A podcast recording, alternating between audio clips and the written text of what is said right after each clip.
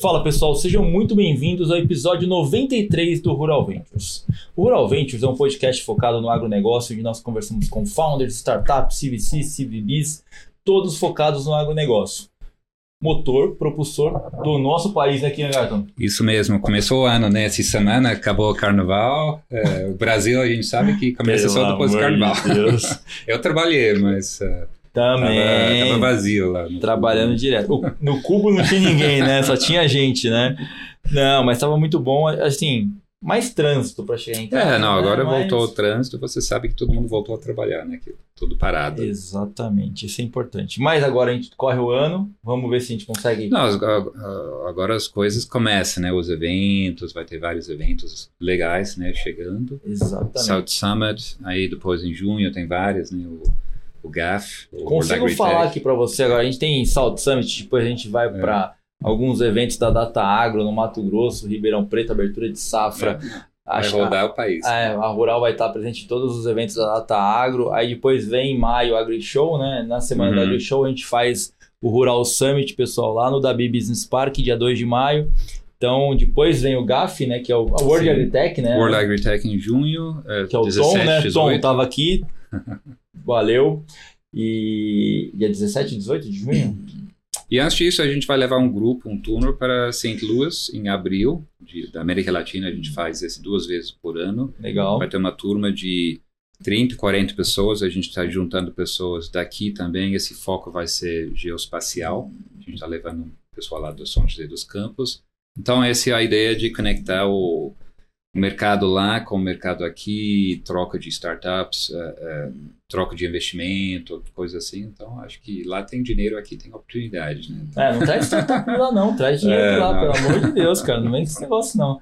E você, startup que tá ouvindo a gente aqui, se você quiser participar do GAF, do Global Agribusiness Festival, o maior festival de cultura agro do mundo, dentro do Allianz Parque, só entrar em contato comigo via LinkedIn, via WhatsApp, o que vocês acharem melhor aí, para colocar um stand da sua startup lá dentro desse, desse palco, dessa arena do agro aí, que vai conectar o, que eu como costumo falar, o agro real com o agro tecnológico. Vamos fechar esse gap, colocar todo mundo no mesmo balaio para conversar e ver Consegue se desconto, né? Que você é o eu sou o curador, né?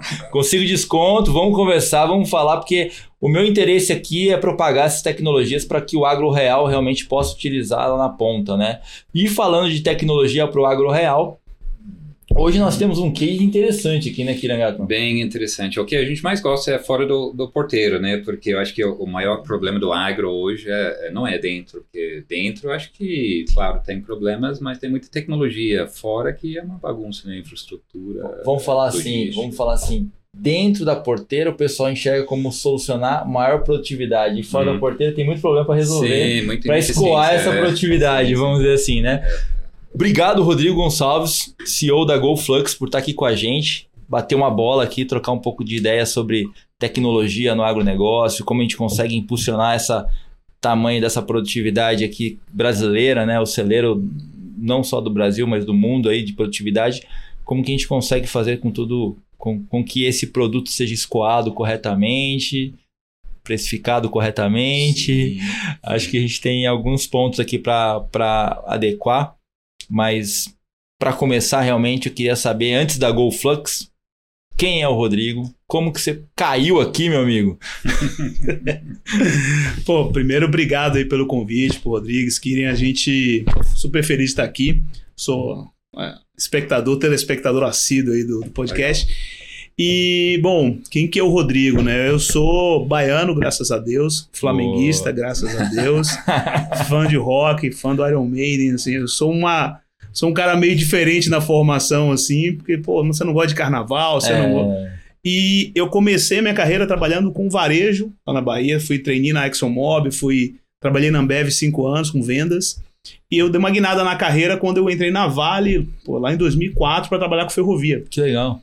E aí o diabinho, o bichinho da logística vai te picando e aí você começa a entender muito mais diversos aspectos e diversas necessidades e, e tem um negócio que acaba movendo a gente, acho que muita gente é assim, fala, você tem muita coisa para resolver e as ferramentas estão aqui, você só precisa colocar na mão das pessoas certas para começar a coisa funcionar. Então a minha carreira foi desenvolvida em grande parte na, na Vale, com negócios de logística e de infraestrutura, então me deu uma oportunidade muito bacana de conhecer muito bem a infraestrutura do país, até para entender que o grande problema do Brasil não necessariamente é a infraestrutura, passa pela infra, mas a infraestrutura, portos, ferrovias, etc., isso não está na nossa mão. Isso, é, isso são investimentos pesados, governo, etc., levam muito tempo. Existem ferramentas nas nossas mãos que poderiam ser melhor utilizadas, que, melhoria, que melhorariam substancialmente a produtividade das operações, e aí é o que a gente estava falando. Da porteira para fora, não adianta só reclamar que falta estrada quando você uhum. deixa um caminhão ficar 12 horas parado para esperar a carga. Exatamente. Ou seja, você podia ter um autoban, mas ainda assim você teria um problema de produtividade. Então, a minha carreira foi desenvolvida muito nisso. A gente começou a GoFlux, a ideia conceitual da GoFlux há muito tempo atrás, né, em 2012, quando a gente tinha e resolvia muitos problemas de produtividade quando eu estava do outro lado como fornecedor a gente, eu, eu, trabalhei também na Login, que é um spin-off que a Vale criou de, de, navegação costeira, de cabotagem. E nessa época a gente tentava desenvolver muito projeto de intermodalidade e a gente resolvia muito problema, muito gargalo, usando capacidade, ideia, inteligência. E, poxa, dá para criar uma empresa desse negócio, mas isso era em 2012, tecnologia não era tão presente. Isso só virou realidade quando a carreira andou, etc. Eu fui diretor de logística de uma empresa do agronegócio em Uberlândia, da Algar, que depois foi vendida para a DM. Ah, legal. E lá na Algar ficou muito latente para mim alguns problemas, pô, trading de commodities, margens muito pequenas, você precisa de muita eficiência. Ficou muito latente que a gente precisava fazer alguma coisa, principalmente no processo de transporte rodoviário. E aí veio o estalo, falou, poxa, precisa tirar isso do offline, trazer para online, e aí começou a jornada da GoFlux, isso lá em 2015. A GoFlux só foi de fato tomar corpo e se transformar numa empresa em 2017. E aí estamos aqui até hoje, entrando em 2024. Hein? Você começou full time desde o começo ou você estava brincando aí, ainda trabalhando? Eu Como... tive muita sorte, Kirian, porque tem um, até um fato. A gente teve um evento da Algar lá em dezembro de 2015 e tiveram três palestrantes na época. E tá, dentre esses palestrantes estava o Pedro Sirotsky, que era do, o, o fundador do eBricks, que era um fundo de venture capital, etc. Uhum. E o Pedro deu muitas dicas, eu anotei tudo no caderno, etc. Porque quando você tem a ideia, e esse é um Sim. negócio legal que eu acho que o empreendedor passa por isso, né? Você tem a ideia de montar um negócio, eu era executivo, trabalhava, uhum. era diretor, ganhava era bem e tal. Mundo, né? Era outro mundo. É. E, você, e aí, na hora que o diabo do bicho do empreendedorismo te morde, você não consegue mais conciliar uhum. na cabeça. Verdade. Eu não conseguia mais me dedicar com tanto afim com a atividade uhum. executiva, porque eu só pensava em desenvolver o negócio. Só que daí a, a, acho que a parte mais difícil, sem dúvida, de você é, desenvolver um negócio como a gente desenvolve na GoFlux, não é o momento que a gente vive agora. Tem outros desafios, a gente vai escalando, etc. Sim. Mas é sair da inércia.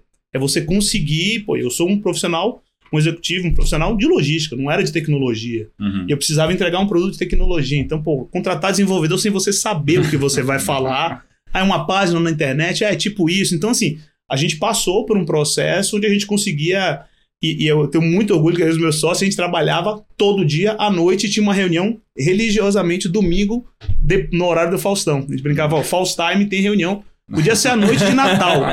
Podia ser a noite de Natal, a gente sentava e falava, e assim, do, de tudo.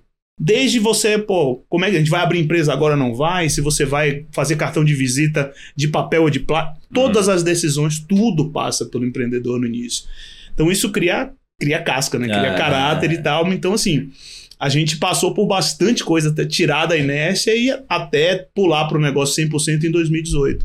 E esse encontro dos, dos seus sócios foi aconteceu mesmo lá dentro mesmo da companhia que vocês estavam ou foi por acaso? A gente já se conhecia há bastante tempo, porque a gente foi contemporâneo trabalhando na Vale, principalmente na Login. Uh, quatro, somos, nós somos em quatro, né? Eu, o Pedro, o Renato e o Luiz. Uhum. E na época o Pedro era mais gourmet, ele é nosso CFO, ele trabalhava com M&A, era um cara mais, não se envolvia muito. Mas o, eu era gerente geral comercial, o Renato Castilho era gerente geral de planejamento e o Luiz de operações. Ah, legal. Então, pau quebrava entre nós uhum. três. Até que a gente começou a, a jogar muito junto. Criar uma relação de respeito muito forte entendendo que, pô, eles dependiam de mim e vice-versa, e a gente começou a pô, resolver muita coisa, principalmente se entendendo, pô, como é que dá pra gente melhorar? Eles com uma visão privilegiadíssima, com, com um background muito forte de operações, eu com uma visão mais holística de, de negócio, de como fazer as coisas, mas ouvindo muito eles no lado operacional e tal. Então, assim, é um casamento muito feliz. A gente, nós somos quatro que conhece Uhum. a turma lá e a gente é muito complementar. Então, É um fluxo contínuo. né? exatamente, tem boas discussões, bons contrapontos, a gente discorda. Aliás, o nome veio de onde? É, começou com GoFlux ou Não, a gente, mudou? a gente já teve cada nome horrível. assim. Esse parece a decisão mais importante do startup no começo, né? Você, É, o nome do, né, Seca, do né, início, do início era Bid and Go. Você- Pô, e aí o, o logo era horrível. A gente falou com, com, com a SP Ventures, que é um dos nossos investidores desde o CID, na época com o pessoal que não tá mais lá, e o cara falou, pô, beleza, legal, gostei da empresa, mas esse logo de vocês é muito ruim. E o nome também. eu, Aí eu saí chateado, falei, pô, esse cara não sabe de nada, tal, mas é, ele tinha razão. Mas assim, o nome, o GoFlux, ele, ele veio de um conceito muito simples, que é assim, a gente não queria se, se é, colocar dentro de um cluster só da questão do frete. Entendi. Era muito relacionado ao fluxo que começava pelas, pela, pelo processo de contratação do frete, mas ele permeava todo o processo logístico e o fluxo do dinheiro. Hum. Então, o fluxo é muito, é muito assim. A gente tem uma cadeia de cauda muito longa, Sim. desde a busca do fornecedor, como você vai negociar, que ferramentas, a contratação, depois toda a parte de gestão que envolve a- a- o pós-contratação, medição de performance, entrega, como você lida com os stakeholders, com o fornecedor, com o cliente. Então, assim, é um fluxo contínuo É. que envolve várias, vários elos. Então, o Fluxo era assim, pô, a gente quer acompanhar as empresas nesse fluxo e tentando ser um agente de mudança, de melhoria, de ganho de eficiência no processo todo. Que é uma das grandes dores das empresas hoje, né? Então, Sem dúvida, sem dúvida. Hoje a gente. Eu tenho discutido muito isso, que assim. ah, Tive no, no- nos Estados Unidos agora, de 20 dias atrás, e todo mundo fica muito impressionado com a pujança do agro brasileiro, e todo mundo fala, poxa, essa é uma decisão muito acertada de vocês de estar no agro e começar pelo agro. A gente fala que sim e não, porque a decisão ela é menos em relação ao tamanho, está muito ligada ao fato da gente ah, já ter uma. conhecer e ter, lidar com o agronegócio há muito tempo, eu principalmente, mas principalmente se você olhar características muito simples para onde você vai começar o negócio. Vou dar um exemplo. Se, você, se a gente estivesse falando de uma empresa farmacêutica, a- o custo de logística, uma potencial ineficiência logística, ela pesa pouco na empresa É. cujo, cujo, cujo principal custo e, e investimento é P&D. sim. Hum. Então, quando você vai no agro, você está falando de produtos de baixo valor agregado e as empresas que operam nesse setor, elas têm margens muito apertadas. Então, se você parar para pensar, fala, poxa, como é que uma trading de commodities que movimenta dezenas de milhões de toneladas, que gasta muita grana com frete, o frete representa tem um peso muito grande na conta, como é que essa empresa se permite a carregar uma in- infinidade de ineficiências na gestão do frete? Perder dinheiro por compliance, perder dinheiro porque não está acessando, negociando com o mercado corretamente.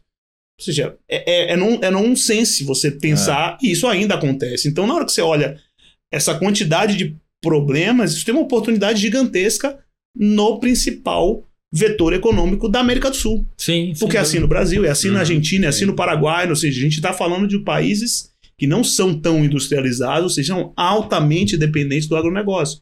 Os poucos setores onde a gente é player mundial de fato. Sim. Então, pô, se você está num, num país grande como o nosso, uma economia relevante, no principal vetor, é, cluster dessa economia, com uma ineficiência enorme para ser solucionada, é aqui que eu quero estar. Ah. Então, a decisão foi muito por esse sentido. É, e você resolve o problema de uma empresa que você comentou que acho que é super importante, que é onde uma empresa que tem muito fluxo, volume financeiro, mas baixa margem, né? Exatamente. Esse que é o problemático grande. É, e se você. As tradings de como elas prestam. um- elas têm um papel muito relevante na cadeia agrícola, Sim. porque durante muitos anos elas foram o grande habilitador do produtor brasileiro, financiando, ofertando soluções de logística, de logística e tal. Então a trading ela tem um papel muito importante, só que ela vive de gestão de risco e eficiência. É. Eles são espetaculares em gestão de risco, Sem porque eles gerenciam inúmeros riscos ao mesmo tempo Uhum. com sucesso. As grandes trades estão aí há centenas de anos. Sim. Então, isso é um baita mérito. Ao mesmo tempo, elas vivem de eficiência. E a eficiência, ela, ela diz respeito à, à expertise de Brasil, com todas as dificuldades que a gente tem, como é que você tira produto de ma- a mais de 2 mil quilômetros do porto e coloca ali no porto com custo adequado no momento certo para atender aquela janela de navio que vai para a China. Então, assim, é muito complexo fazer isso, mas é mais complexo quando você tem que fazer isso se equilibrando na, na, na corda bamba ali. Você não pode errar. Eu falo sempre assim, a, a gente tem um produto de inteligência de dados que faz predição de frete, e a minha briga interna, assim, eu não posso me, me acomodar com assertividade de 90%. Hum. Porque se eu erro 10% no frete Uhum. de 300 reais por tonelada, são 30 reais por tonelada. Ferrou. São 6 dólares. 6 dólares. Se eu chegar aqui agora para uma trade e falar assim, quer fazer 6 dólares por tonelada numa- na, na- na soja, todo mundo assina comigo e me abraça. É, é isso. Ou seja, é muito dinheiro É que está aqui em jogo. Né? Ah, e é, é- é isso que você falou, né? Além da volatilidade da commodity, da volatilidade da moeda, da volatilidade do frete, você tem que correr o risco de crédito. Então é, é muito Tudo. risco envolvido na cadeia, né? Então, É, e olha o que está acontecendo esse ano. A gente está com um cenário muito. Uma coisa que me, me ensinaram logo quando eu entrei no agro, em 2011. o- você vai aprender uma coisa, menino. Não existe safra igual a outra. Isso é um fato. é isso. Já existiram quebras de safra em anos anteriores? Já. Já. Em outras regiões, etc. A gente está vivenciando uma agora esse ano na soja. E começando a vivenciar, e aí fala assim: ah, o Brasil vai colher cento- menos de 150 milhões, 140, fica aquele. aquele jogo 135 e 150. Aí, tá aí, é. Exatamente. Aí você tem pressões, né? Ah, vai- vamos colher 135. Para quê? Para tentar pressionar um Uhum. cenário de escassez e tentar É. compensar o preço que está baixo. Ah, vamos colher 150, não vai ser tão ruim assim, mas vai ter muito volume. E aí, quando você começa a olhar as correlações disso com o frete, eu estava falando isso, a gente gera um relatório mensal e estava na minha cartinha lá, falou: olha, quando começou-se a falar, a ser dito de quebra de safra no Brasil, a primeira coisa que todo mundo pensou foi: opa, o frete vai ser mais baixo esse ano. E foi em janeiro, e está sendo em fevereiro em relação ao ano passado. Por quê? Porque não tem volume É. ainda circulando no mercado. O produtor está saindo, já está colhendo, etc., Sim. mas o produtor está segurando para tentar pilotar alguma coisa de preço e não realizar prejuízo agora. O que, que vai acontecer? Por mais que tenha uma quebra de safra, são 140 milhões, pelo menos. Se essa janela vai sendo empurrada, você não tirou só em janeiro, você não tirou em fevereiro, não tirou tanto em março, você está squeezando. Ou seja, um ano de safra quebrada com menos volume pode ter um impacto positivo do ponto de vista da pressão altista no frete. Porque você vai ter muito mais volume concentrado, navio na barra, demurge correndo no. Então, é muita variável para gerenciar e é completamente inconcebível que se faça isso Vamos totalmente. explicar pra galera o que é demurge, porque É. demurge a gente entende, mas Demurge, falando pra, pra quem não tá no, no meio, é como se você pedisse um Uber. O Uber chega na porta da sua casa e você fica lá uma hora. O Uber vai te cobrar essa É, hora parada. Então, exatamente. demurge é o preço que o navio cobra por chegar no porto. e não é barato. Não é, a gente tá falando de 25, 30 mil dólares por, Por dia. dia. Então, assim, é o cu... Essas são as ineficiências que É. vão, pro, pro, vão pro preço e isso Hum. tira a competitividade. Muitas vezes você tem esses, é, geração de demurge porque o porto está cheio, tem menos capacidade, ou porque acumulou. Então tem muito, muita coisa que pode ser resolvida e pode ser melhorada com aporte de tecnologia, com melhor, com inteligência, com integração entre os diferentes stakeholders. Então, assim, acho que é um trabalho que nunca acaba, né? É. o, o transportador, ele também eh, fica de olho no tamanho da safra, da climática, porque impacta o business dele, né? O- Fica, fica, e esse é um insumo, o transportador ele é, ele é muito refém dos grandes volumes, principalmente no agronegócio. Então a angústia do produto do, do, transporte, do dono de transportador é, poxa, eu vou ter uma safra cheia, vai ter milho, não vai, como é que vai ser, como, quando que começa a colher, Uhum. porque enquanto ele tá, o mercado tá parado, o, o motorista tá tem parado, ele não tá custo, né? rodando. Ele tem, é. Ele tem que pagar. Então, quem É. tem muita frota está pagando o custo da frota parada. E quem vive de agenciamento, simplesmente. Agenciamento é a subcontratação do motorista, ele simplesmente não faz dinheiro. Uhum. Então, o mercado ele precisa rodar. Então, ele precisa estar muito atento.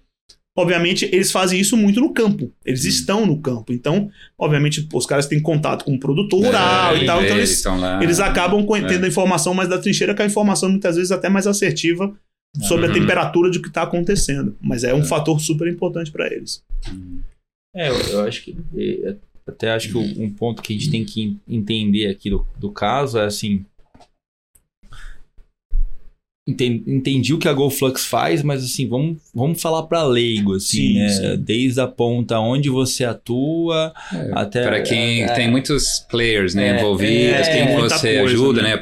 É do transportador, Uhum. porque também os tradings mais. uh, ter- É, Porque é uma cadeia muito complexa, né? Então, assim, a gente tem que entender onde a GoFlux entra. Ela entra desde o agenciamento da- da- do frete para colher no para pegar no produtor, é, é, a trading que contrata. Então, acho que, acho que é bom a gente dar Vou esse dar uma, é, dar- uma aterrissada no que, é que a gente faz. Pô, o cara tá falando um monte de coisa e não explicou o que, que ele faz. Vamos né? trazer para simplificação. Vamos aqui. lá. Como é que funciona? A, a gente tem uma série de soluções conectadas ao frete rodoviário, a transação de frete rodoviário.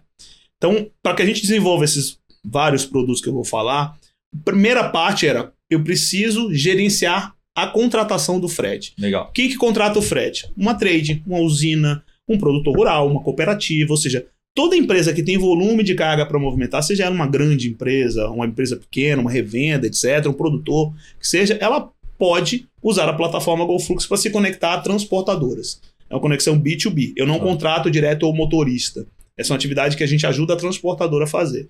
Então, de que maneira que eu levo o produto, eu tangibilizo a minha oferta de valor para o dono da carga? Ele vai ter, ao invés dele contratar pelo telefone, pelo WhatsApp, etc., imagina uma empresa que, contra, que tem que movimentar centenas de milhares de toneladas, milhões de toneladas, você fazer isso pelo telefone. Pô, são milhares de caminhões, você vai ter É. que falar com centenas de fornecedores. Isso acontece ainda em grandes empresas e mesmo as empresas que têm menos volume, quando ela precisa contratar, é fundamental que ela tenha acesso ao mercado, que é um mercado que oferece muita capacidade, tem muita transportadora. Então o que a gente fez foi criar uma plataforma que conecta os donos das cargas às transportadoras. Eu tenho mais de 3 mil transportadoras homologadas no Brasil inteiro e eu conecto a- o, o fornecedor de serviço com quem está demandando o serviço numa plataforma que permite com que essas negociações aconteçam em tempo real igual à bolsa. Então não é, por exemplo, existem plataformas que fazem somente o anúncio, é um listing. Olha, tenho aqui, você tem que passar a mão no telefone. No nosso caso, toda a transação acontece dentro da plataforma. Então, imagina que eu sou uma trading, eu tenho que contratar para amanhã 50 mil toneladas, do ponto A para o ponto B. Eu vou lançar essa oferta lá, ponto A para o ponto B, 50 mil toneladas, etc. Qual é a cadência que eu quero que, que seja carregado, quantos caminhões por dia, etc. Quais são as condições, tudo isso vai para a plataforma e é a- as transportadoras que já são homologadas por esse fornecedor, por esse embarcador, elas recebem o convite, elas participam em tempo real, dão um lance, aí você pode escolher É um leilão. Pô, Leilão Não, é uma reverso. das modalidades. Você pode Ah. determinar quanto você quer pagar, você pode pedir preço, pedir cotação, fazer um leilão aberto, um leilão Pode reverso. leilão, matching. Leilão, Exatamente. Tá. A gente tem mais de 40 tipos diferentes de negociação que estão disponíveis de acordo com a melhor estratégia de quem está contratando. Só que qual é o grande, o grande é, é, diferencial disso? Primeiro, você consegue digitalizar as ofertas e arrolar muito mais fornecedores em tempo real. Então, imagina você mandar uma oferta no WhatsApp para o seu grupo de transportadoras. Você vai mandar, ó, quero frete do ponto A de Sorriso para Rondonópolis, quanto é que vocês me cobram? Ah, mas tem mil transportadoras aqui no grupo. Você vai receber mil retornos. Como é que você volta para esses mil? Não dá. Não dá. Mas você vai fazer isso por e-mail. Aí vai aquele modelo antigo. Não, eu mando três cotações. Pô, você tem 3 mil transportadoras na região onde você tá. Você vai cotar com três? Você vai ficar na mão desses caras. De novo, ineficiência. A margem é muito apertada para você não cotar e não estimular e não entender a elasticidade de preço que essas transportadoras têm. Então, a gente consegue fazer tudo isso com uma diferença. Não é um processo moroso. Eu consigo fazer isso em tempo real, com as transportadoras interagindo o tempo todo e fechando a, cotação, a operação para carregar amanhã, tudo com 100% de transparência e compliance, que é outro ponto importante. Ou seja, na hora que você faz isso, você dá visibilidade para sua empresa. Porque imagina, eu já tive nessa cadeira contratando frete quando eu trabalhava na Algar e depois na- nas outras empresas. Pô, o dinheiro não é meu. Não. Quando é um negócio B2C, o dinheiro é seu, você compra um celular por 20 mil reais, o problema é seu. Quando você está gastando dinheiro da empresa, a empresa tem o direito de dizer: vem cá, Rodrigo, por que, que você contratou a transportadora do Kirian, do Rodrigues e não a transportadora do João? A transportadora do João não foi nem cotada, por quê? Ah, é porque. Ou seja, É você compliance, precisa né? dar transparência de que o Uhum. processo ele é um processo isonômico que dá livre acesso. Beleza, e esse é o primeiro pa- a primeira parte da jornada. Ou seja, a gente tirou as operações do offline, do irrastreável, que é o WhatsApp, que é o e-mail, para o online, onde você consegue ter visibilidade de tudo. Conectado a isso, a gente plugou, construiu um TMS para o embarcador, onde eu consigo fazer toda a parte de conferência de fretes, medição de performance do, do, do fornecedor, tracking da carga, comprovação de entrega, etc., acompanhamento da operação, tudo plugado nisso. Então, eu tenho uma visibilidade sobre todos os aspectos comerciais da negociação, ou seja, quem cotou, quem foi que deu o preço mais barato, etc. Qual foi a elasticidade. Comecei a oferta com 100, terminou com 80, etc. Quantos fornecedores entraram e tudo mais. Tem muita informação. E eu tenho todo o acompanhamento operacional da performance para entender qual a transportadora que atrasou, quem cumpriu a cadência, quem cumpriu o volume, mas atrasou nos primeiros dias. É etc. Uber, vai dando estrelinha ali. Tudo. Tem tudo isso. Muito mais, né? Do que E aí, Uber, né? a partir desse momento, essa, essa plataforma ela virou uma máquina de adquirência de transações de frete. Ou seja, eu tenho. Ano passado a gente chegou a ter pico de, de, de contratação de 190 mil toneladas de carga num dia só. A gente fez 40 milhões de toneladas pela plataforma no ano passado. Legal. É bastante coisa. Caminho- Quantos caminhões mais ou menos carrega, carrega por A gente hoje, dia. esse, agora tá mais devagar, mas a gente na, no pico de safra a gente carrega 18, 20 mil caminhões por dia pela, de contratação pela plataforma. É muita É coisa. bastante. E aí, imagina um ativo de informação. Todo dia eu sei que tem 18 mil caminhões saindo do ponto A, do Brasil inteiro, indo para o ponto B. Opa, eu sei quando esse caminhão vai chegar lá, eu sei quem é o motorista, qual é o caminhão, qual é o tipo de, ca- de carga que ele pode pegar. Com dois, três dias de antecedência, eu consigo direcionar essa capacidade para que ela seja reutilizada e reduza o tempo ocioso Sim. do caminhoneiro que está lá. Isso beneficia diretamente a transportadora. Então, eu atuo fazendo esse matching.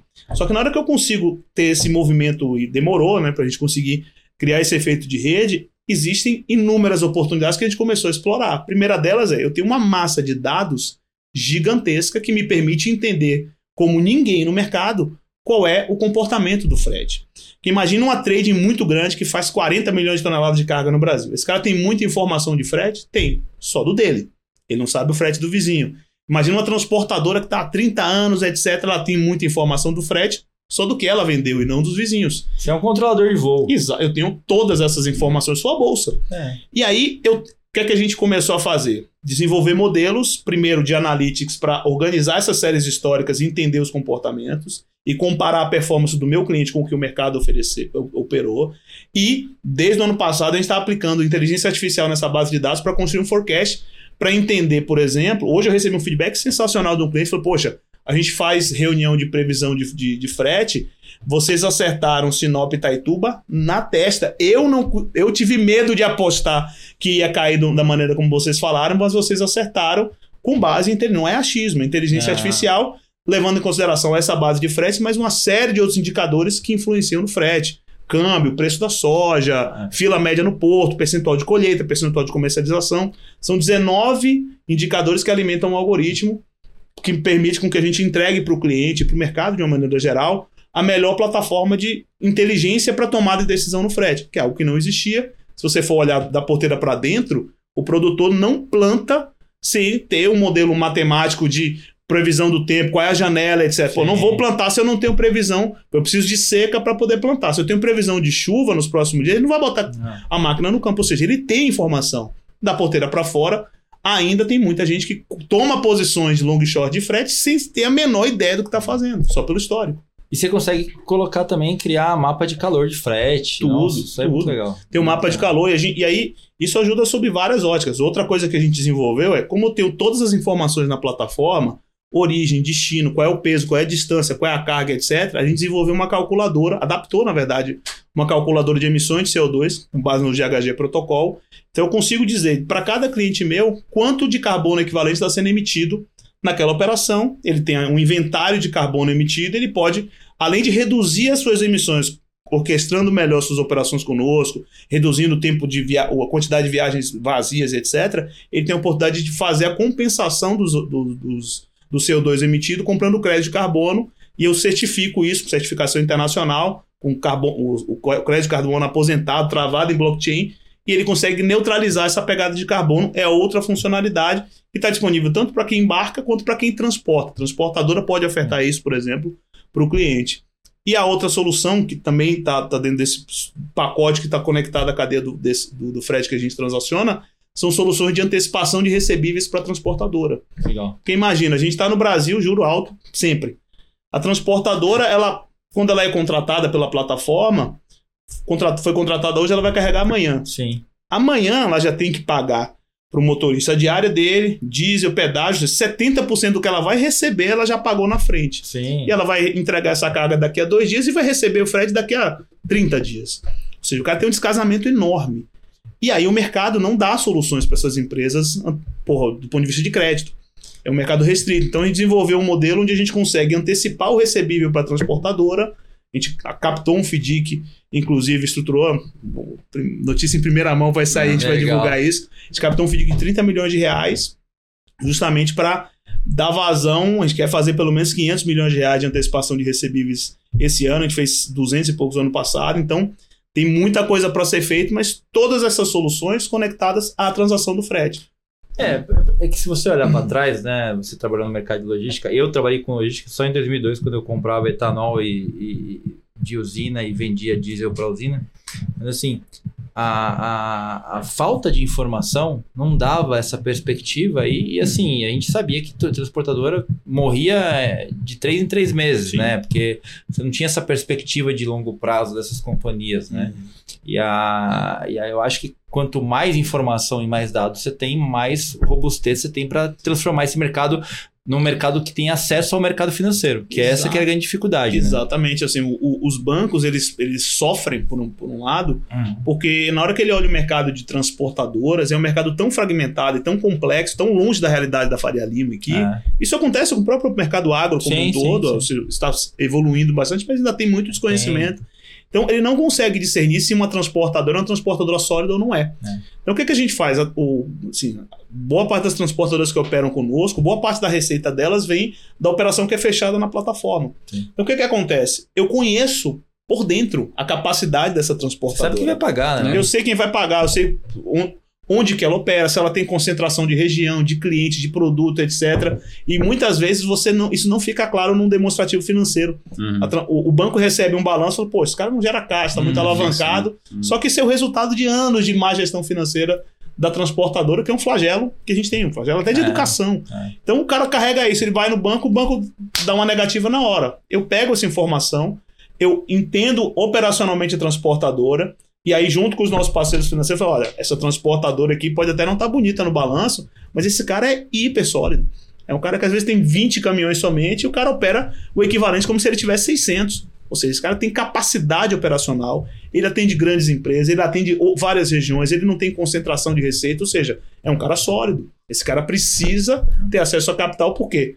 Num mercado de margens muito baixas, que também é para o rodoviário, Sim. se a transportadora está se fi- financiando seu capital de giro a 3%, 3,5% ao mês, é uma questão de tempo para É. esse cara morrer. A quem interessa isso? A ninguém. Então, assim, tem um lado muito de, poxa, como é que a gente influencia e usa dados, acesso à informação que a gente tem e constrói produtos que ataquem dores fundamentais. Eu sempre brinco assim, tem dores que o mercado vai conviver para sempre. É igual Sim. a gente. Pô, tô com aquela dor nas costas, eu não vou entrar, eu consigo viver, consigo jogar Uhum. bola, etc. Beleza, eu não vou entrar na mesa de cirurgia para resolver essa dorzinha. Convivo com ela.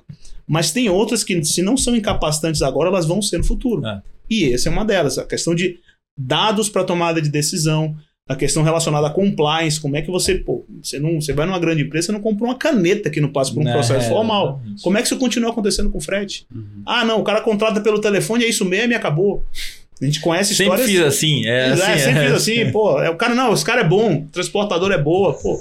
E, e eu imagino que tem muito espaço para esse FDIC ser maior, né? Porque se Sim. você só começa com a antecipação de, de recebíveis, depois você tem, ah, o cara quer comprar, trocar a frota, tá Isso. antigo, quer colocar tecnologia mais sofisticada dentro para qualidade, controle de qualidade, tudo isso você pode financiar porque você tem a mesma informação que para fazer gestão. E aí, e aí e tem algumas vantagens nisso. A gente já tem o canal de Sim. acesso de relacionamento com a transportadora e a infraestrutura financeira de conta escrow, etc. Uhum. Ou seja, eu posso e a gente vai crescer bastante na antecipação do recebível, mas a gente vai entrar em algum momento para crédito, porque ele precisa comprar caminhão, Sim. precisa renovar a frota, Uhum. ele pode alugar caminhão e fazer uma operação Sim. de, de, de frota as a service a, a- com a gente. Ele É. pode. Assim, tem muita transportadora Também. que todas elas compram pneu, compram, compram lona, etc. E esses caras às vezes compram no varejo, não tem prazo. Assim, a gente pode fazer o supply chain finance, você financiar as compras desses insumos. Tem muita coisa que pode ser A gente feita. vê isso no, no Uber, né? Nasceu aquela a Cova, não, não lembra, um que só financia a motorista de Uber É a Covid. para, né? é,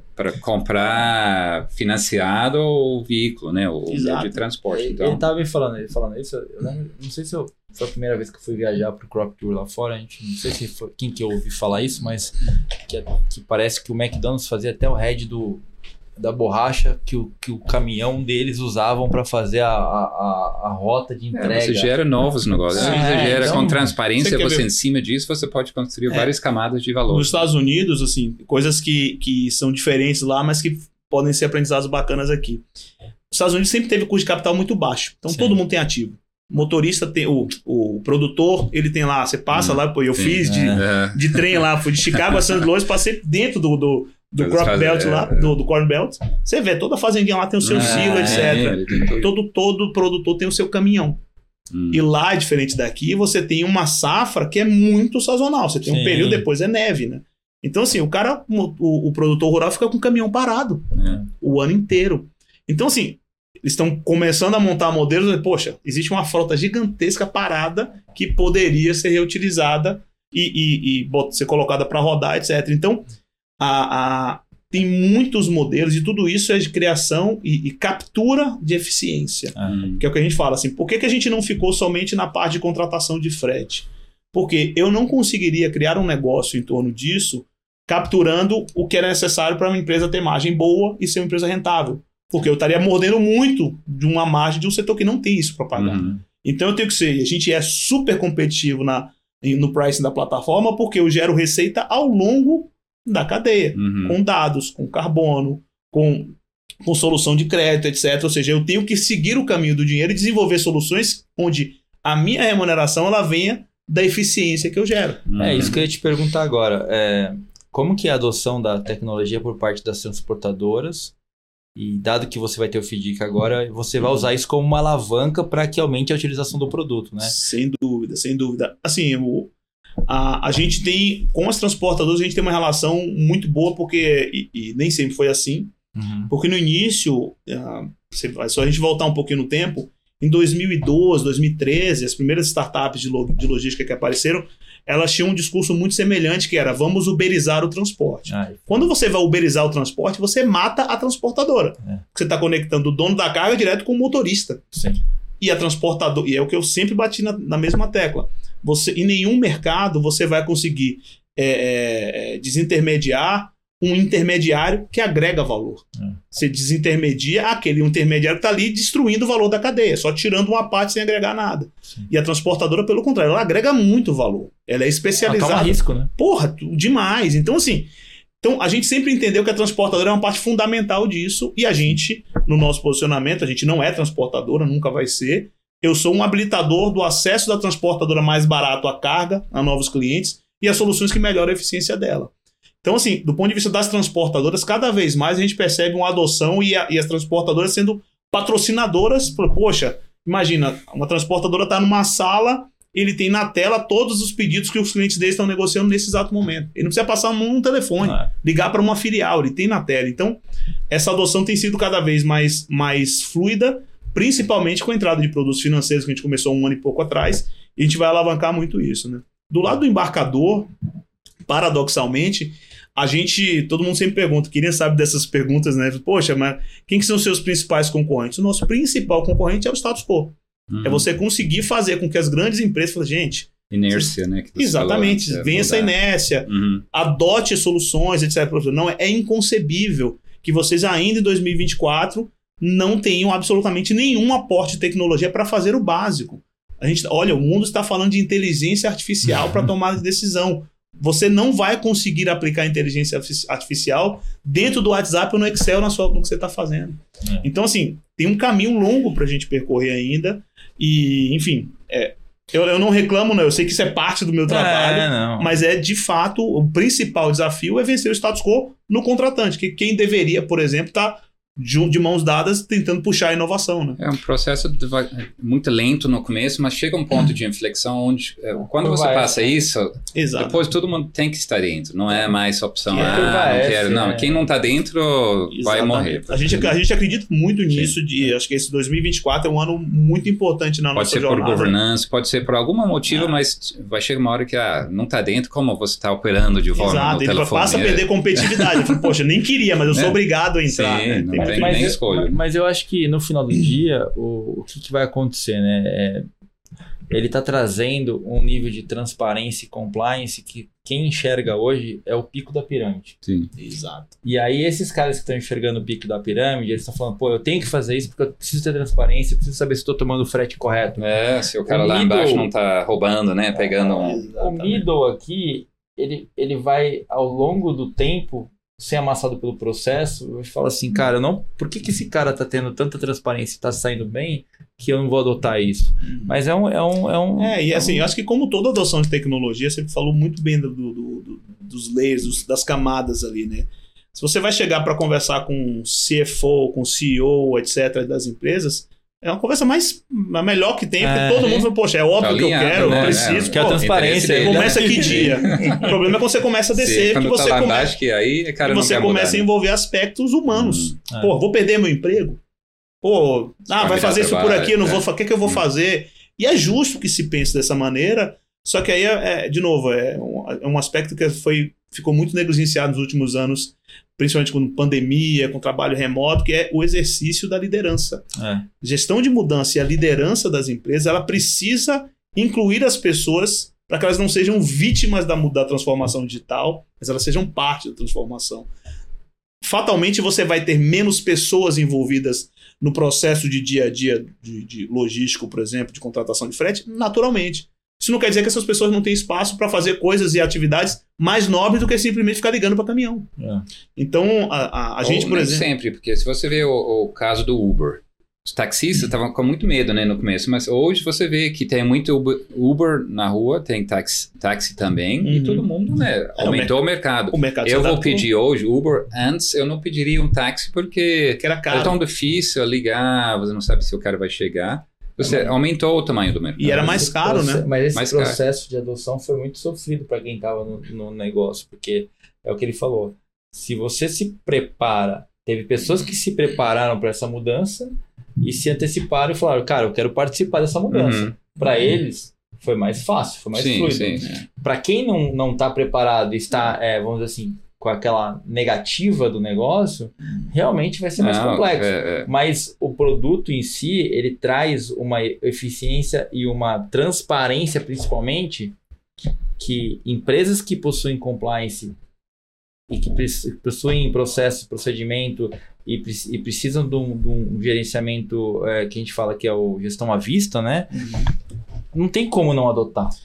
É, e, e- mas esse é um, muito do nosso discurso no dia a dia. Eu falei, gente, vocês têm uma oportunidade de liderar esse processo. Uhum. Você, gerente de logística que está me ouvindo, você tem a oportunidade de liderar esse processo e ser o piloto É e não o isso. passageiro. Porque assim, não tenho. Assim, pode ser o Rodrigo não esteja vivo aqui mais quando isso acontecer. Uhum. Mas não vai ter jeito. É. Isso vai ser digitalizado, Vai. quer queira, quer não, seja no modelo GoFlux, seja no modelo A ou modelo Uhum. B, isso vai acontecer. E aí, cada gestor, cada líder de, de logística, ele tem a oportunidade de dizer, poxa, eu posso testar os modelos e eu posso conduzir, transformar isso dentro da minha empresa de acordo com o meu estilo de gestão. E não apesar do. de- porque quando isso vem de cima para baixo, É. você vira passageiro dentro daquela bola de neve. Aí você perde o call para falar, poxa, eu acho que o melhor modelo é esse ou aquele. E não só isso, né, Rodrigo? Acho que assim, quando você faz parte de uma mudança, você pode dar insights e a melhorar o modelo É. até para que ele seja mais friendly com, né, com o ecossistema ali, né? Exatamente. E é muito o que a gente fala, né? Assim, de novo, eu vim da área de logística. Tecnologia é a maneira como a gente entrega. A gente atende várias empresas do mesmo setor, várias trades, várias empresas de açúcar e álcool, fertilizantes, etc. E uma das coisas que a gente sabe, e eu sabia disso desde quando eu atendi essas empresas na ferrovia, as- elas podem estar exatamente no mesmo mercado, teoricamente fazer a mesma coisa, mas elas são fundamentalmente diferentes entre si. Então, o, o meu produto, ele se adapta à maneira como aquela empresa, empresa opera. Então, a gente é muito próximo do cliente, por exemplo, poxa, o fato de funcionar no cliente A, não necessariamente eu vou querer pegar o que funciona no cliente A e colocar aqui no você que é o cliente B. Eu preciso entender como é que você opera para que a gente faça com que esse processo de mudança ele seja menos traumático e ele seja um caso de sucesso. E não se, poxa, tem, o cara tentou implementar aqui na minha empresa o que funcionou na outra exatamente do mesmo jeito. Não vai funcionar. Sim. A gente é muito claro nesse processo. Quando a gente fala de, de- Toda vez que você vai implantar um grande sistema de tecnologia, e nem é o nosso caso, porque o nosso sistema é muito simples, com muito pouca fricção. Uma semana você bota para rodar. Mas uma parte fundamental, você vai implementar um grande ERP, é o processo de gestão de mudança. É. Você vai mexer no processo e na vida de trabalho de muita gente.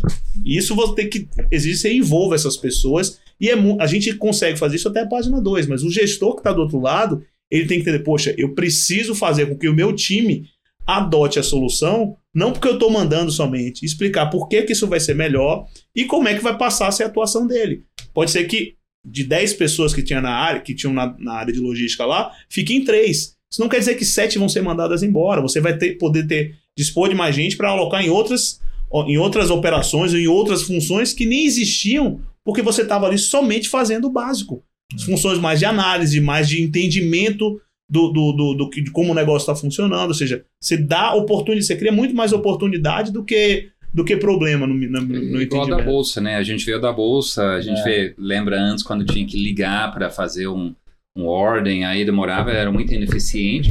Tinha muita resistência, aquela cara que recebia as ordens porque ele não queria perder o emprego, mas depois, quando Perdeu. atentarem, perdeu, ou ele aprendeu a usar e multiplicar. Não, é, ou ele perdeu, né? ou ele se adaptou, né? É, ele É, veio pra é. mesa, ele veio pra Ah, é, mesa. pra mesa, subiu e foi quem mesa. não queria mudar, realmente perdeu, mas o resto Eu- eu queria- aumentou. Eu queria volume, te, né? te fazer algumas perguntas antes da gente passar para a segunda parte do programa. Assim, é, entender aqui quais modais você atua hoje, é, ente- entender se.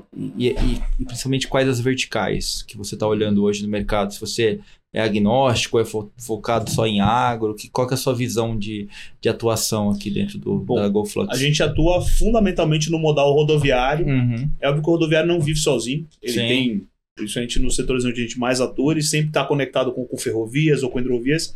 Mas por que no rodoviário? Porque a plataforma é uma plataforma que permite que você negocie com inúmeros fornecedores ao mesmo tempo. Tá. E as ferrovias, elas são tem operador único em cada trecho e tal. Então a gente está no rodoviário. Ah, pô, poderia ir para o aéreo, para outro, para o shipping, etc. Poderia, eu sempre respondo essa pergunta, mas tem tanta coisa para fazer É. no rodoviário que, poxa, Não, tá longe da gente chegar lá. faz sentido. E que setores que a gente está? Majoritariamente, os setores onde você tem muito volume de contratação de frete e o frete tem um peso relevante na conta.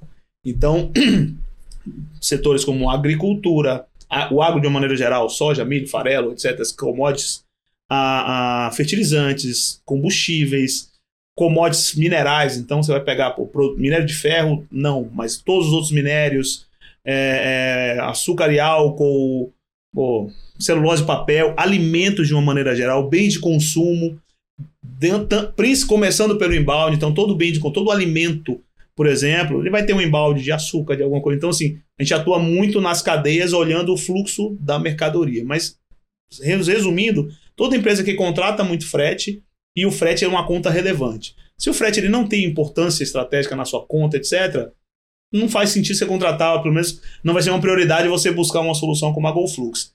E, importante, seja para aquela empresa que contrata spot, precisa contratar muito volume para amanhã, seja para aquela empresa que quer gerenciar e construir uma relação contratual mais longeva, fazer um bid para contratação, etc. A gente atua nos dois lados. A plataforma ela ajuda você a organizar os bids para contratar uma transportadora para longo prazo, etc. Medir a performance dela. Então, o produto ele é bem maleável nesse aspecto, mas, de novo, conta frete que é relevante, que tem peso importante nos principais setores: alimentos, bebidas, agronegócio, siderurgia e mineração, construção, bem de consumo, tudo isso. Legal. Então você, você olha para todo aqui.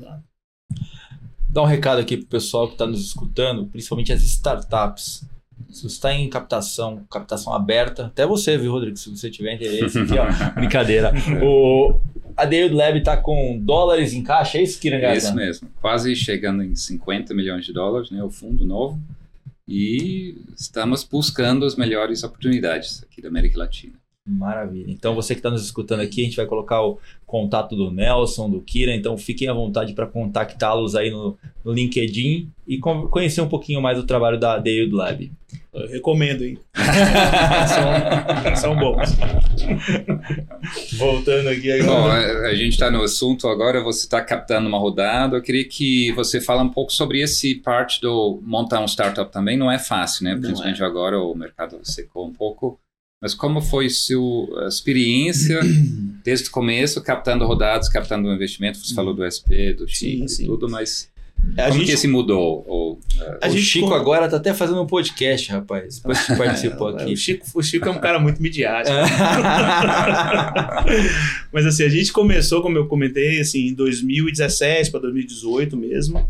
E a gente foi até meados de 2021 em bootstrap, ou seja, só com capital próprio ali. Essa vantagem de você vem do mercado, né? Você já tem um pouco de Exatamente. recurso próprio. E tem um lado que, assim, nessa época, a gente estava vivendo um boom do, do mercado de venture capital, tinha Uhum. muito capital disponível. Ah, e, assim, entre aspas, tinha muito dinheiro disponível, mas a gente já começou o processo de começar a conhecer as relações com fundo de, de, de venture capital, etc. Uhum. Processo de captação, pra, porque a gente já, já tinha estava passando já pelo processo de validação inicial do produto. A gente já É. tinha cliente, já tinha é, receita recorrente, já tinha contrato. Então, falou, poxa, dá pra gente buscar capital para crescer mais rápido e tal. E só que nessa época, a, a gente, o que, a gente percebeu?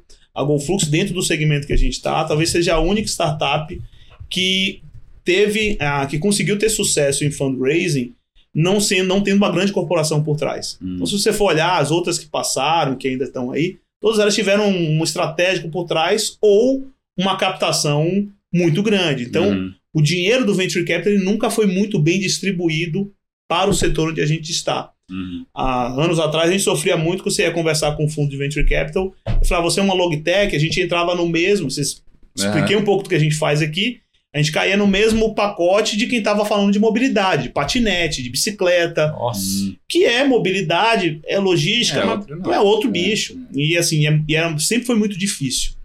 Ah, mas, enfim, a dificuldade trouxe um aprendizado muito bom e trouxe uma independência de pensamento muito grande. Ou seja, a gente ah, nunca foi muito mordido pelo bichinho de criar um unicórnio. Uhum. Ou de fazer. Minha meta nunca foi fazer o Series A ou o Series B. A meta da gente sempre foi construir uma empresa que entregasse soluções e que fosse de fato uma empresa. Porque no Uhum. final do dia, você vai ter que faturar mais do que você gasta, você Uhum. vai ser medido por margem, você vai Uhum. ter que gerar caixa, você vai ter que distribuir dividendo, ainda que não seja no início da jornada da empresa, mas isso vai acontecer e você precisa ter isso na sua frente. Então, a gente passou por várias situações assim. Hoje eu olho, eu falo, pô, faz parte do aprendizado, mas Uhum. você chegar para apresentar um plano de negócio, o cara assim, pô, mas aqui você tá brequivando. Você não precisa de capital. Eu falei, não, a gente precisa para conseguir. e aí, não, mas você precisa. Eu preciso ter uma visão de quanto você vai queimar de caixa, muito mais para você conseguir fazer outras rodadas. Enfim, era a maneira como o Venture Capital se comportava Uhum. e, de certa forma, as startups seguiam esse caminho. De tempos para cá, deu muito pouco. A coisa mudou muito. Ah, hoje você tem ah, menos capital, mas eu acho que está melhor. Porque na época que existia muito capital disponível, teoricamente, você Nossa, tinha é. grandes aportes aportados em poucas empresas. Uhum. Então você pegava a empresa A, levantava 100 milhões de dólares. E você tinha uma porrada de empresa que não tinha acesso a dois, a Uhum. um. E você tinha e batia em 100 portas. Se a gente não era um negócio B2C, pô, você Uhum. nem, nem era recebido e tal. Isso foi mudando e hoje a maneira como a gente vê, capital ele está, ele está mais difícil, mas isso gera uma, um, um nível de, de profissionalismo e de solidez dos projetos das startups também maior. E eu acho que isso é bom. Porque você captar, sei lá, cinco, chutando o valor, 5 milhões de dólares com um PowerPoint na mão é um grau de confiança muito grande, para não dizer irresponsabilidade. Né? Eu Uhum. sempre falei, pô, se é uma startup é um negócio de muito risco. É das coisas que eu, eu- tinha dificuldade. Não, faz um pitch de 30 segundos que é o seu negócio. Eu falei, não vou fazer, não consigo. Porque se você. Se eu sou um negócio de mais risco do que você investir na Vale, comprar ação da Vale, por exemplo, da Petrobras. E você, considerando que é um negócio de muito risco, você só, só tem 30 segundos para me escutar, assim, isso não É. faz o menor sentido. Ah, cara, tem, tem, tem umas coisas assim. Eu, eu, eu sou. A gente é um venture capital brasileiro que olha pro agro, que chama rural. A gente fala, cara, para de falar inglês, para de É. falar essas coisas, para de frescura, vamos falar português, vamos botar a bola no chão, a gente vai jogar o nosso jogo aqui, a gente vai investir em você, a gente quer entender você, a gente quer conversar com você. Como é que você faz negócio? Como é que você faz dinheiro? Como é que você É, quer fazer? Tem modelo, pessoalidade, a gente é Exato. pessoa, cara. Vamos conversar, vamos entender o negócio. E, a gente- e, assim, tem uma hora pra explicar. Não, não, não tem, não tem esse, esse jogo é, de, de americano. É que tem muita grana disponível. Era dinheiro demais, era uma É. aposta moonshot. Eles querem apostar em coisa que pode E- chegar lá na lua, mas não era real. É, e, Então, e- e, assim, eu acho que tem outros aspectos. Você vai nos Estados Unidos, pô, você tem dezenas, para não dizer centenas ou milhares de empresas que valem bilhões de dólares. Hum. É isso. Centenas que valem centenas de bilhões de dólares e algumas que valem trilhão de dólares. Você vai no mercado brasileiro, você tem algumas empresas que valem dezenas de bilhões de dólares. Então, assim, Hum. chegar a um patamar de unicórnio no mercado brasileiro é um negócio efetivamente. Eu Uhum. olhava, cara, esse é um, um em um milhão de fato. E eu admiro muito as que chegaram e que de fato são unicórnios, Sim. porque Uhum. criaram negócios do cacete. A gente tinha, sempre teve a visão, continua até a gente vai ser um negócio de um bilhão de dólares quando a gente sair dessa geografia aqui. O Hum. Brasil é o terceiro maior mercado de frete do mundo. Eu não consigo ser um negócio de um bilhão de dólares pensando somente em Brasil. Hum. Então, quando a gente olhava, traz- voltando para a questão da captação, olha o mercado hoje, a gente se sente muito mais confortável e confiante de que os bons projetos eles vão ter capital suficiente para É no viabilizar. chão, né? Exatamente. E aí, o que é que é um bom projeto? É você ter, de fato, um modelo de negócio crível, que seja provado, que tenha os seus desafios, mas que você tenha uma visão clara de como você vai chegar até lá Sim. Que você de fato está construindo uma empresa em torno da ideia. Eu lembro, eu falei, poxa, você tem que construir a sua máquina de contratação de gente. Eu falei, gente, eu não vou fazer isso. Eu não vou. Como é que eu. Pô, startup com 2 mil funcionários. Porra, Ah, eu eu- trabalhei em fábrica que não tinha isso. Então, assim, Eu tenho uma tese aqui que eu falo nos podcasts sempre, falo assim, não tem, é que você é agnóstico, mas assim, no, no agro não tem unicórnio porque é, as corporações estão tão, inseridas no sistema assim que ela, se ela vê alguma coisa que é interessante, ela, Ela vai acabar antes. comprando Ah, antes. é. Então, assim, cara, vamos, vamos parar, vamos tirar esse estigma de que vai existir unicórnio, E- vamos trabalhar, vamos botar a bola no chão. e essa é uma jogar? métrica, é uma métrica. Me perdoe a- a, O, Ah. o português O- sincero. É, os, os sincericídios, meus sócios vão me matar depois, eu sei disso. Mas, pô, mas é uma métrica pobre. Você É. medir pela quantidade de negócios, você tem que medir pela quantidade de empresas que de fato pararam de pé e têm potencial para ficarem para serem algo muito maior, ou para sair para um estratégico, ou para criarem de fato posições de liderança no seu É mercado. isso. A gente pensa muito desse jeito, e aí, do ponto de vista de captação, dinheiro ele é um habilitador para isso. De novo, eu não, eu olho para trás, eu sou muito crítico com, com a maneira como o venture capital nos tratou, mas ao mesmo tempo eu sou muito grato, porque você tem um mundo de dinheiro no early stage, onde você ainda não tirou as dúvidas principais do negócio, mata a empresa. Água demais mata a planta. E assim, a gente passou por, por cenários de escassez que permitiram com que a gente fosse muito, mas muito austero e muito assertivo com as, a- as Uhum. poucas apostas que a gente tinha que fazer. Pouco dinheiro faz bem, cara. Exato, e cria a necessidade, assim, a, eu- o produto financeiro da gente é um, negócio, um, um case maravilhoso. A gente fez 40 milhões de dólares sem um default sequer, fazendo, operando mais de 25 mil documentos com quatro pessoas do time. Se a gente tivesse recebido um aporte gigantesco, a gente teria criado uma central de atendimento, teria 30 pessoas processando A documento. máquina de contratação. Então, assim, a, a- eu acho que o capital, ele, pra gente, a gente lida bem com isso. A gente tá fechando, fechou uma rodada agora Sim. o nosso Series A, que tá para ser anunciado aí em breve, sem dar dando um spoiler. Mas ele é resultado de, de, poxa, muita consistência do modelo de negócio e com um plano claro de como a gente vai crescer, para onde. Pô, uma certeza que eu tenho é que a gente não vai conseguir executar o plano de negócio da maneira que tá lá, mas você, tem um um- Norte, um, né? norte com base na execução feita até agora e em hipóteses que você vai trabalhar muito para testar e você tem caminhos para seguir. A, a maior parte dos investidores que entraram no- nessa rodada, a esmagadora maioria, são investidores de fora do país. Então, assim, de novo, eu acho que é longe de querer dar, de, de fazer cartilha para ninguém, mas assim, para quem é startup que está me ouvindo, conheça bem o mercado onde você está. Se você é uma agtech, você tem que saber o que está acontecendo no mundo. Se você é uma logtech como nós somos, nos últimos 12 meses eu conheci logtech de tudo quanto é canto. Que opera no Afeganistão, na Líbia, no Iraque, Tem na, na dever de Indonésia. casa, né? Tem que fazer dever de Para casa. você entender por que, que eu estou fazendo de errado, o que, que esses caras estão fazendo de certo, como é que eu me conecto. Ou seja, isso, isso vai te dando o repertório e você vai entendendo que o mercado brasileiro ele é atrativo para quem consegue olhar para fazer. Olha o que eu estou fazendo aqui no Brasil. Ficar aqui preso somente ao mercado brasileiro, olhando o venture capital brasileiro como a única forma de você se financiar, tem banco, tem dívida, a gente já fez tudo isso. Dinheiro próprio, dinheiro de, de primo, de tio, de pai, de mãe. Assim. De novo, forma de se financiar, quem quer fazer, faz e Sim. dá o seu jeito. O ponto é não colocar, e esse é um, é um, é um erro comum, se você alguém te perguntar qual o principal problema que você, o principal desafio que você tem na sua empresa hoje, muita gente, e eu já, eu já, já tive, já cometi esse erro. Ah, o meu principal problema é falta de dinheiro. E aí no outro dia você resolve a falta do dinheiro. E aí, beleza, que é que você, como é, qual é, que é o seu principal problema? Como é que você resolve ele? Ou seja, Ah. na maioria das vezes seu problema não é falta de dinheiro. Dinheiro não é problema. Hum. Exatamente, dinheiro, dinheiro te ajuda a solucionar algumas coisas. É, O meu principal problema, desafio hoje é como é que eu consigo fazer com que os grandes embarcadores saiam do, do lugar comum, saiam do status quo e comecem a adotar a tecnologia, a nossa tecnologia. Esse é o meu principal desafio. Isso é resolvido com dinheiro? Não. Até pode não dois, pode me ajudar, mas não resolve. O dinheiro no outro dia não resolve isso. o dinheiro ele pode facilitar com que você melhore o produto tempo, ou adeque o produto. para é, esperar, Compra ou tempo tem testar as achar uma forma hipóteses. de acelerar esse processo. Melhora a minha máquina de vendas, mas É de isso. novo, ele é. Se você não, não tiver um produto bom por trás, se você não tiver um discurso, se você não, é. Nada disso é solucionado. se você não vai usar aquele tempo para melhorar alguma então- parte do- da máquina. Então, assim, a gente captou, a gente, e a empresa vai breakivar agora em março, então, assim, estamos correndo bastante aí para breakivar no final do primeiro tri, o que dá para a gente uma independência muito grande de continuar o ciclo de investimento, o ciclo de crescimento, sem dependência, ou seja, a gente potencialmente vai fazer outras captações? Imagino que sim, mas, poxa, olhando crescimento, olhando dentro da estratégia de negócio, o que, que a gente pode fazer, se é um M&A, coisas que a gente pode adicionar, que vão fortalecer o core, o core business, ou que vão proteger a companhia de um potencial ataque. Então, assim, é muito nessa linha. Captação e o mercado, eu acho que ele está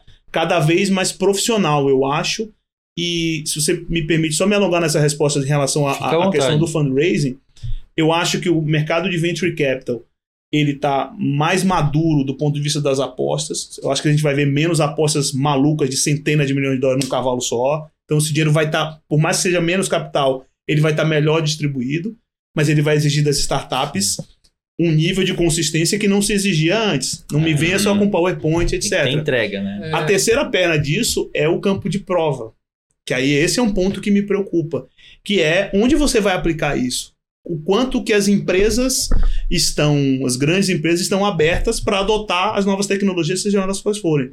Porque há três, quatro anos atrás, quando estava aquele boom de dinheiro do venture capital, etc., o mercado inteiro estava bonito e as empresas olhavam poxa, a gente precisa, as grandes empresas, a gente precisa fazer alguma coisa Hum. porque a gente vai ser atropelado pelas startups, então vamos testar, etc. Então estava todo mundo muito aberto. Isso foi bom, mesmo no cenário de pandemia. Agora que esse mercado mudou um pouco e essa, Calmou, essa né? acalmou, a minha preocupação é que as grandes empresas É. começam Perderam a. a urgência. Exatamente, né? perdi a urgência, medo, não precisa. Não, É, isso foi só uma onda que passou e não é. É, mas eu, assim, eu, eu vou te falar, hoje a gente anunciou um investimento numa startup chamada Bem Agro, onde a gente fez um investimento junto com a Case New Holland. Eu vi, eu vi. Então, assim, é, eu, eu acho que o, o negócio que está sendo gerado aqui no final do dia é assim: como que eu gero valor na ponta pro, pro meu cliente e às vezes eu não tenho agilidade suficiente para gerar esse valor agora. Exato. Então, como que eu consigo trazer esse produto? Uma coisa que, eu falo, que a gente fala muito na- no, no dia a dia que a gente se relaciona com as startups é a gente vê muita future, mas não uma resolu- resolução de, produ de produto, de problema, entendeu? Então, assim, o produtor lá na ponta, ou o cliente lá na ponta, ele quer um resolvedor de problema. Uhum. Ele não quer uma, um, um- uma feature que vai resolver um pequeno problema. Então, no final do dia, eu acho que assim, as companhias estão enxergando solucionador de problemas e falando assim, cara, como é que eu consigo oferecer esse produto para o meu cliente? E, e esse é um negócio que, que quebrou muita startup, não só aqui. No, fora, fora, também, é. que é aquela coisa, É. você tem muito capital, você investe muito num determinado produto de tecnologia, lá, você investe 10 dinheiros para um produto que vai solucionar um pedaço da jornada, É, que se for muito bem sucedido, vai gerar meio dinheiro de eficiência. é isso. Ou seja, você está Hum. investindo 10 para gerar meio, e você não resolve uma dor Não. uma dor fundamental. Então, assim, a, a- eu acho que tem assim, o- o- a melhor forma de uma empresa investir, eu acho ótimo quando as grandes corporações se envolvem no investimento direto, Sim, mas no final das contas, assim, o movimento que deveria vir, que, que eu gostaria, pelo menos utopicamente pensando, seria um movimento menos de CVC e muito mais de, de, de abertura. Falei, Melhor, com, melhor investimento que uma corporação pode fazer é contratar uma startup e não investir. Porque tem muitos casos onde o investimento de um agente já passou por já negou o investimento de corporação no Hum. passado, porque ia me criar uma restrição no início da jornada. Falou, olha, você vai ser investido, desse, a gente quer investir em você, só que você não pode atender ninguém desse segmento. Falei, pô, É, e, E e- e nesse matou. caso, assim, né, não defendendo a Case, mas a Case fez um modelo bem interessante que, assim, ela, é, essa Bem Agro, ela tá há seis anos dentro da plataforma da Case, como parceira, prestando serviço. fez sentido pra ele. Fez sentido para eles. Ele testou, validou, pô, seis anos dentro do produto, vendo, entregando valor pro cliente lá na ponta. Aí é o melhor, mas, é- mas de novo, ele começou testando. Isso. Isso. Então o investimento fez sentido, tenho certeza que o pessoal está feliz porque fez sentido operacional do ponto de vista da solução, a É. ponto dele querer ter um, um um pedacinho lá. percentual da empresa. Eu acho que é o caminho, assim, o, o- de novo, a, toda, toda startup ela, ela é desesperada por testar a sua, a sua solução em diferentes ambientes. Sem dúvida. E esse é o grande, o grande desafio.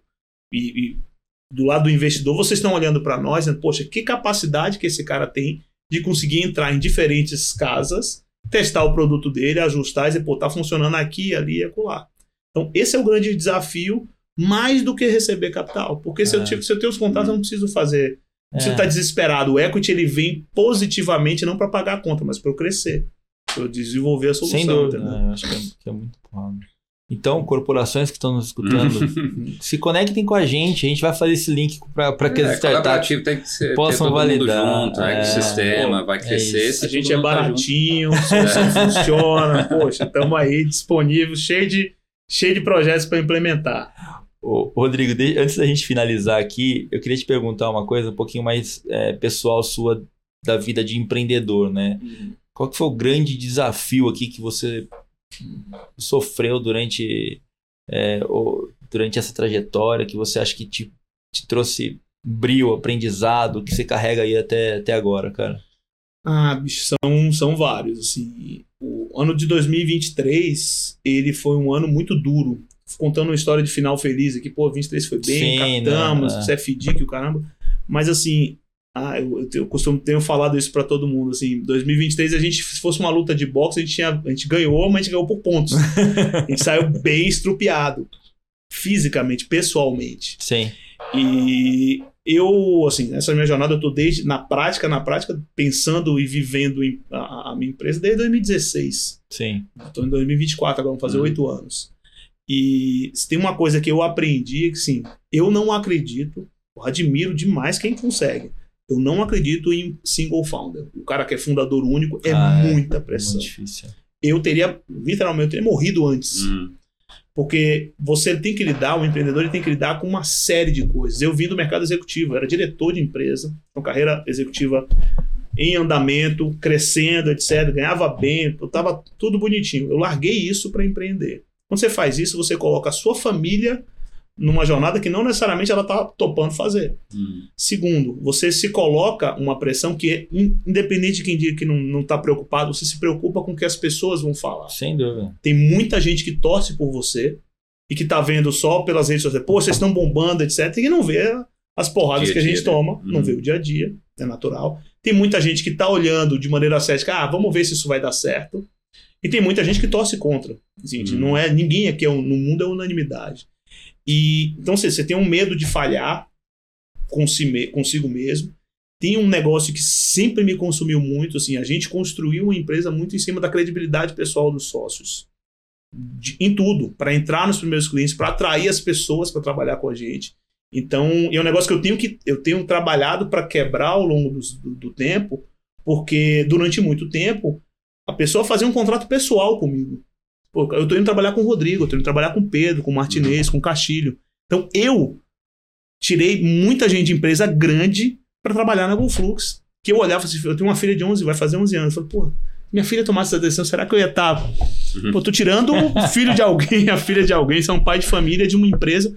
Então, tudo isso é uma carga de responsabilidade que você não tem quando você é executivo. É. Essas pessoas dependiam e dependem da nossa, da minha capacidade de gestão, de tomar as melhores decisões, e isso é uma pressão diária.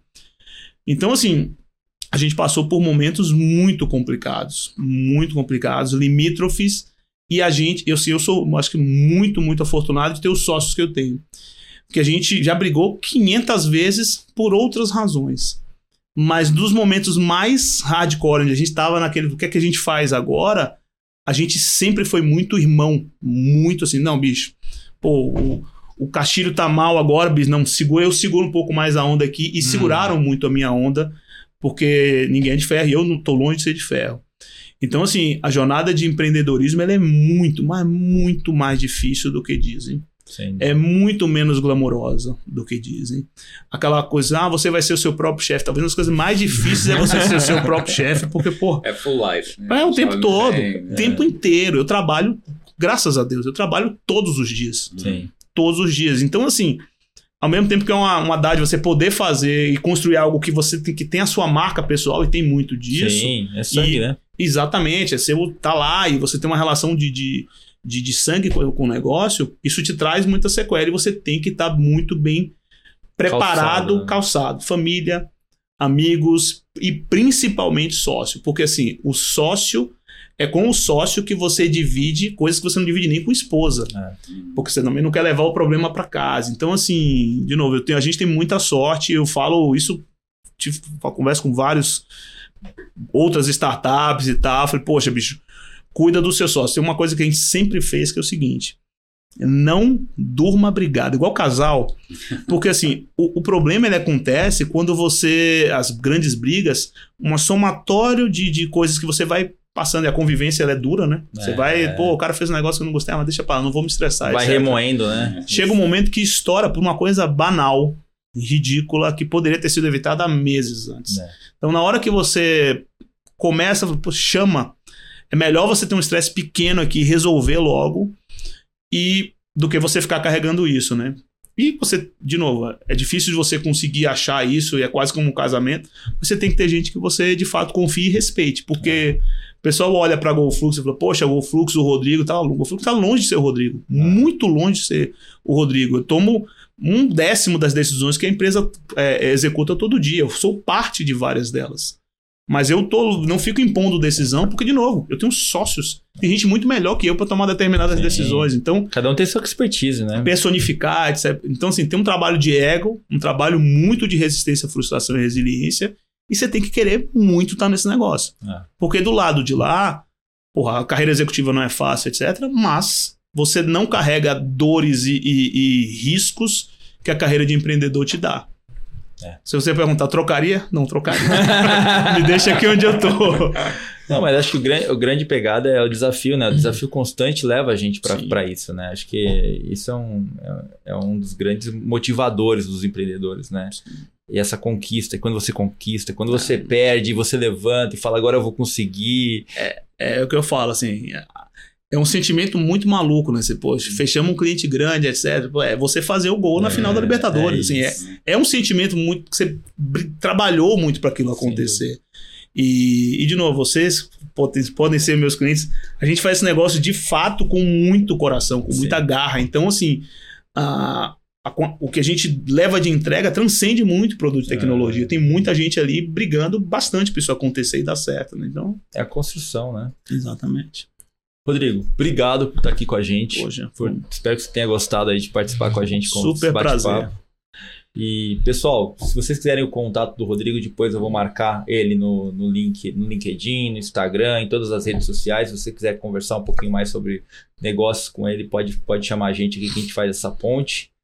Pessoal, gostaria de agradecer a vocês, nossos ouvintes, por escutar mais um podcast. Estamos chegando no centésimo episódio, né, querido? Isso mesmo, grande episódio. O mês que vem, né? Vai chegar o Mês que vem, não centésimo. vou, não vou falar quem Não, vai vir, vamos, mas eh, é, é, é, Estragar a é surpresa. spoiler, é, É. não pode dar spoiler nenhum. Vamos, vamos continuar assim. Nos sigam no Instagram, rural.ventures, nos sigam no LinkedIn, nos sigam no YouTube, joinha, curtida, não sei o que. Por favor, a gente está crescendo. Acho que é importante que vocês possam colaborar com a gente aí, dar cinco estrelinhas.